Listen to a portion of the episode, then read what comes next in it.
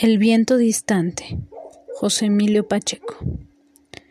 En un extremo de la barraca, el hombre fuma, mira su rostro en el espejo, el humo al fondo del cristal, la luz se apaga y él ya no siente el humo y en la tiniebla nada se refleja. El hombre está cubierto de sudor, la noche es densa y árida.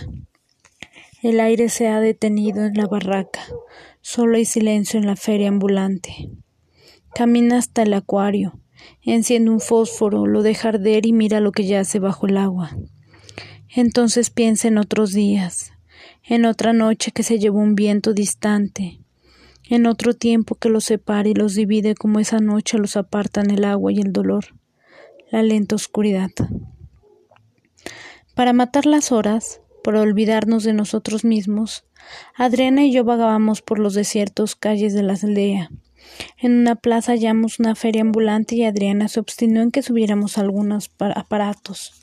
Al bajar de la rueda de la fortuna, el látigo, las sillas voladoras, aún tuve puntería para batir con diecisiete perdigones, once oscilantes figuritas de plomo. Luego enlacé objetos de barro, resistí toques eléctricos y obtuve de un canario amaestrado un papel rojo que develaba el porvenir. Adriana era feliz regresando a una estéril infancia. Hastiados del amor, de las palabras, de todo lo que dejan las palabras, encontramos aquella tarde de domingo un sitio primitivo que concedía el olvido y la inocencia. Me negué a entrar en la casa de los espejos y Adriana vio orillas de la feria una barraca sola, miserable. Al acercarnos el hombre que estaba en la puerta recitó una incoherente letanía. Pasen, señores, vean a Madre Selva, la infeliz niña que un castigo del cielo convirtió en tortuga por desobedecer a sus mayores y no asistir a misa los domingos. Vean a Madre Selva, escuchen en su boca la narración de su tragedia. Entramos en la carpa. En un acuario iluminado estaba Madre Selva con su cuerpo de tortuga y su rostro de niña. Sentimos vergüenza de estar allí disfrutando el ridículo del hombre y de la niña, que muy probablemente era su hija. Cuando acabó el relato, la tortuga nos miró a través del acuario con el gesto rendido de la bestia que se desangra bajo los pies del cazador. Es horrible. Es infame, dijo Adriana mientras nos alejábamos. No es horrible ni infame. El hombre es un ventríloco, la niña se coloca de rodillas en la parte posterior del acuario. La ilusión óptica te hace creer que en realidad tiene cuerpo de tortuga.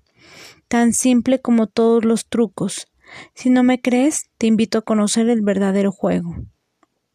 Regresamos. Busco una hendidura entre las tablas. Un minuto después Adriana me pidió que la apartara, y nunca hemos hablado del domingo en la feria. El hombre toma en brazos a la tortuga para extraerla del acuario. Ya en el suelo, la tortuga se despoja de la falsa cabeza. Su verdadera boca dice cosas oscuras, palabras que no se escuchan fuera del agua. El hombre se arrodilla, la besa y la trae a su pecho. Llora sobre el caparazón húmedo, tierno, Nadie comprendería que está solo. Nadie entendería que la quiere. Vuelve a depositarla sobre el limo. Oculta los sollozos y vende otros boletos. Se ilumina el acuario.